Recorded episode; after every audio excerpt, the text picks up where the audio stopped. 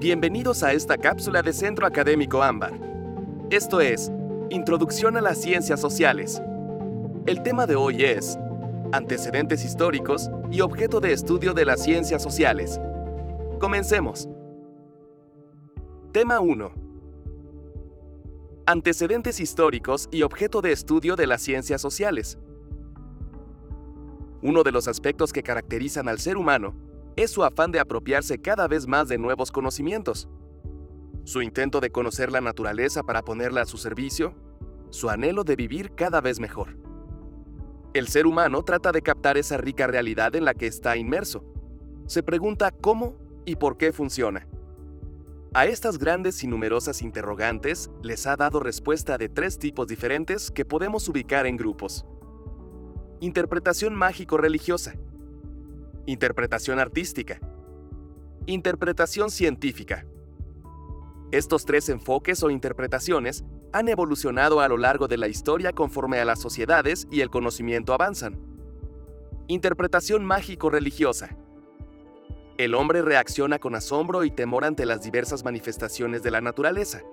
El rayo, el día, la noche, la lluvia, el frío, el calor, los terremotos y otros sucesos naturales que le causa temor, alegría o incertidumbre, pero también el afán de entender estos fenómenos y, por qué no, llegar a controlarlos.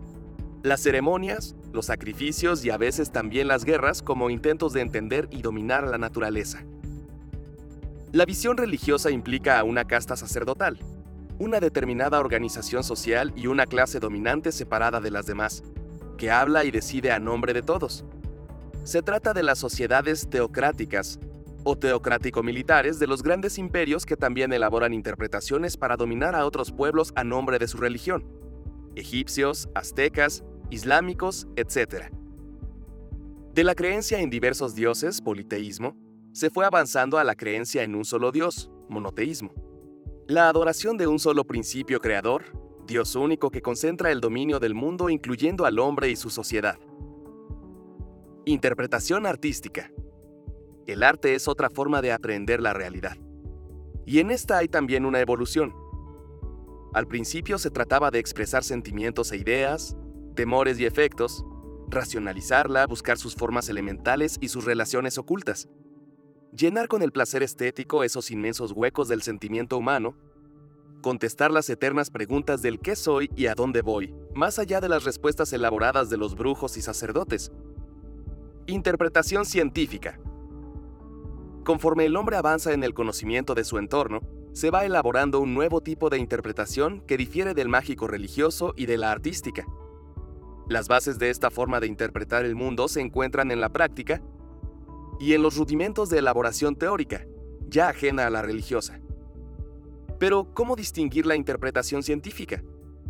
A riesgo de simplificar, señalemos los principales elementos de la ciencia. Elementos de la ciencia. Objeto de estudio.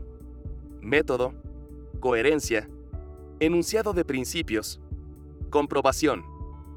Analizando la etapa histórica en la que se formaron, vemos que es la época del desarrollo pleno del sistema capitalista tanto en Europa Occidental como en los Estados Unidos de América.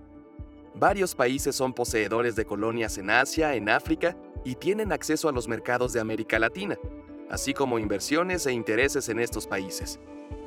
La clase dominante, burguesía, no solo ha tomado el poder político desplazando a la nobleza feudal y al clero, no solo ha desterrado en gran parte la visión religiosa del mundo, sino que además con su visión laica, ajena a la religión y utilitarista, que busca ante todo la utilidad del conocimiento, ha desarrollado la tecnología, revolucionando la producción e imponiendo una visión científica. En el sentido histórico podemos observar que varias de las ciencias anotadas son en realidad anteriores o por lo menos sentaron sus bases antes de la segunda mitad del siglo XIX. Los primeros pasos en la autonomía de la ciencia política se deben a Maquiavelo, siglo XVI.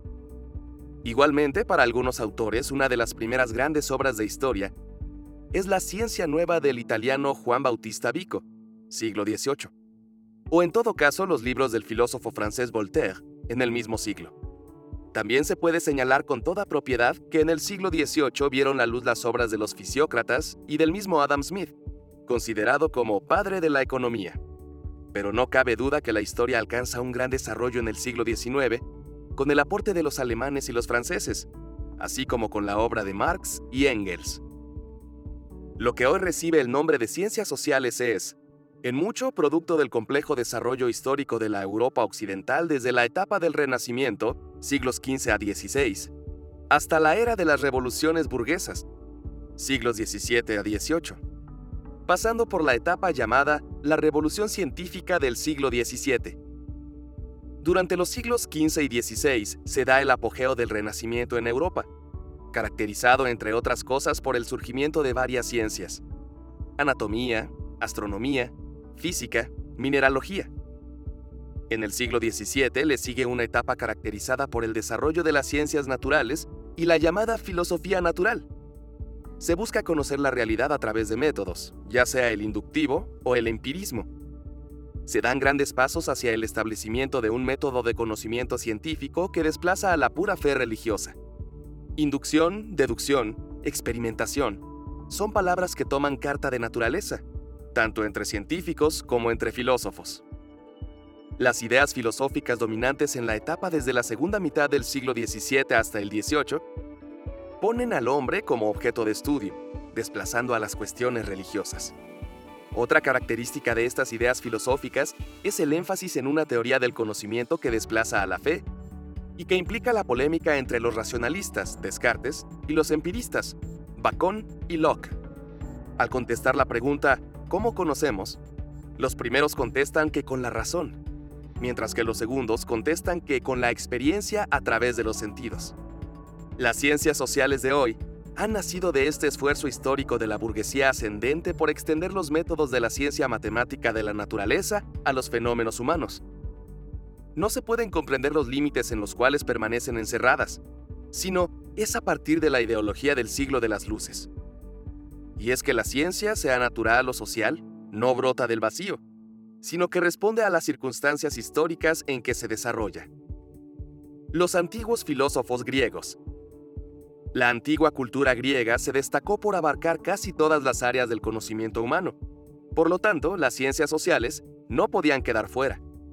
Y aunque fueron muchos los filósofos que intentaron explicar al hombre como un ser social, las explicaciones teóricas más destacadas fueron las realizadas por Platón y Aristóteles respectivamente. Para Platón, el Estado griego era el pilar del desarrollo del hombre. Por lo tanto, en su diálogo La República, hace una reflexión sobre aquello que fortalece al Estado y aquello que lo debilita, siendo la unidad social lo que fortalece al mismo. Bajo esta idea de fortalecer a la sociedad, Platón propone que las mujeres y los niños deberán ser propiedad de la comunidad, ya que al tener varios padres y esposos simultáneamente, existe la posibilidad que todos los individuos se interesen por el desarrollo y mantenimiento de los mismos, con lo que a la larga se ven beneficiados y al mismo tiempo se reducen los conflictos sociales que resultan de la relación entre hombres y mujeres. Evidentemente, esta posición es totalmente machista para nuestros tiempos, pero si se contextualiza a Platón en la Grecia antigua, la idea no resulta tampoco práctica, ya que la sociedad grecolatina se caracterizó por ser una sociedad de élite, en donde solo los hombres libres tenían acceso al poder, la ciencia y la cultura. Esta forma de entender a la sociedad como un sector de seres privilegiados llevó a Platón a justificar la existencia de las clases sociales en función de algo que él llamó la mentira soberana, según la cual la clase gobernante está constituida por individuos que tienen partículas de oro circulando por las venas y en consecuencia son seres insustituibles. Las clases guerrera y gobernante por individuos que poseen partículas de plata, lo que los hace altamente valiosos. Y la gente común posee partículas de plomo y bronce, y por lo tanto son totalmente irreemplazables. Como se puede observar para Platón, el hombre está determinado por la naturaleza de las condiciones en que se desarrolla, siendo aquellos individuos que nacen en condiciones de privilegiados los que tienen un mayor valor para la sociedad.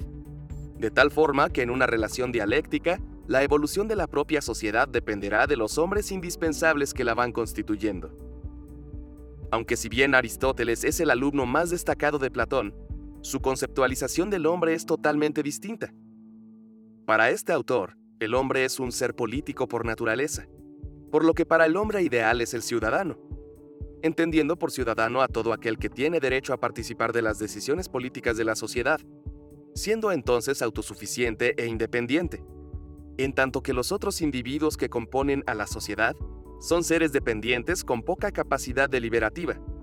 Sin embargo, aunque parezca contradictorio, Aristóteles es un promotor de las ideas de libertad e igualdad, de tal forma que para él la sociedad debería ser el mecanismo encargado de fortalecer el crecimiento libre y soberano de los griegos, no así de los esclavos, quienes han nacido bajo esta condición y así deben prevalecer. Thomas Hobbes Hobbes representa a uno de los iniciadores del pensamiento político y social, y se podría decir que su obra Leviatán constituye el antecedente teórico más importante para el nacimiento de las futuras ciencias políticas. Debido a que Hobbes estuvo siempre a favor de las monarquías absolutistas, sus ideas políticas y sociales parecen ser un tanto contradictorias, aunque en la realidad no son necesariamente así.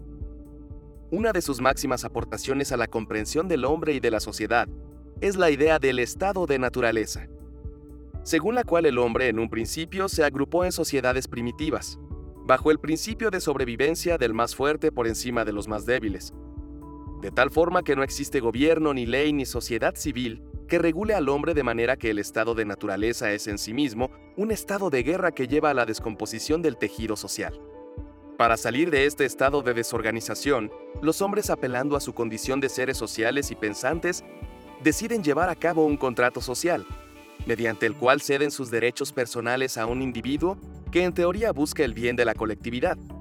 Y es de esta manera como nacen las sociedades complejas y los sistemas de organización política. Entonces el hombre deja de ser un ser irracional para transformarse en un ser social y político, capaz de desarrollarse armónicamente dentro de una colectividad. La Ilustración Francesa Uno de los periodos históricos que produjo el mayor cambio en el pensamiento social fue la llamada Ilustración Francesa ocurrida en 1789, que va a repercutir en todas las áreas del pensamiento humano, y particularmente en las formas de organización política y social.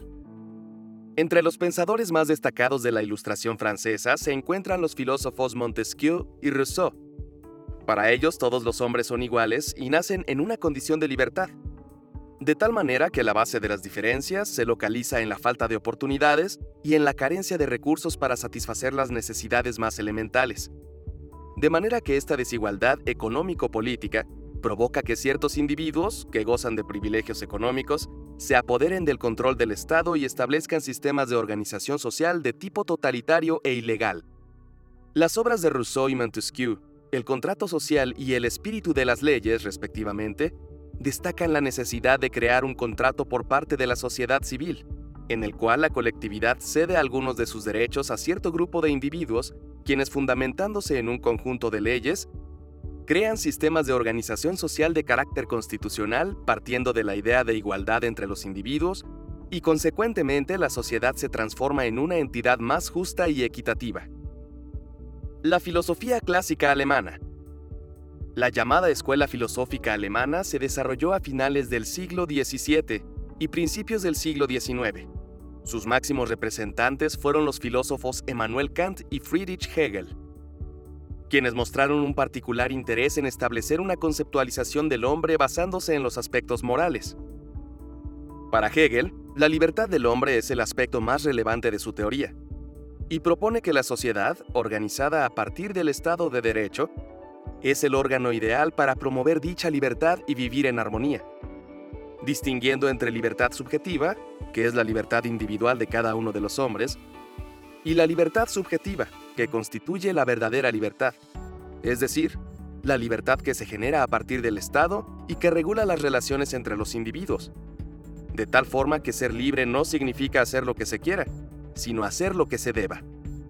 Emmanuel Kant dirige su teoría filosófica social hacia los aspectos morales del hombre, destacando los imperativos categóricos, es decir, los compromisos de tipo moral que el hombre adquiere a lo largo de su desarrollo social. Según Kant, en el momento en el que el hombre se compromete, su conducta adquiere un valor moral ante la sociedad y está obligado moralmente al cumplimiento de sus compromisos. De tal forma que todo aquello que lo aleje de este cumplimiento es socialmente reprobable y no deseable para el progreso social. En tanto que todo aquello que favorezca el cumplimiento de los imperativos categóricos es deseable para la sociedad. Desarrollo de las ciencias en el siglo XIX. Emilio Durkheim, 1858-1917, propone como objeto de estudio de la nueva ciencia el hecho social, esto es, la conducta colectiva de los distintos grupos sociales, que sirven para regular la actuación de cada individuo por medio de la coerción colectiva. Dice Durkheim que los hechos sociales deben ser tratados como cosas, observando de paso que la sociología anterior había tratado fundamentalmente con conceptos, no con cosas para él. Las cosas influyen todos los objetos de conocimiento que no pueden ser concebidas por la actividad mental procedentes de las observaciones y experimentos los que se forman desde los rasgos más extremos e inmediatamente accesibles hasta menos visible y más profundo. La misión de la sociología, según Durkheim, consiste no solo en descubrir las causas de los hechos sociales, sino también de su función en la vida social. De la epistemología se deriva, con lógica perfecta, el manto metodológico de equipar el estudio de la sociedad humana con el estudio de la naturaleza. La sociología, como la biología, química, debería concentrarse en el descubrimiento de las leyes universales, análogas a las leyes físicas.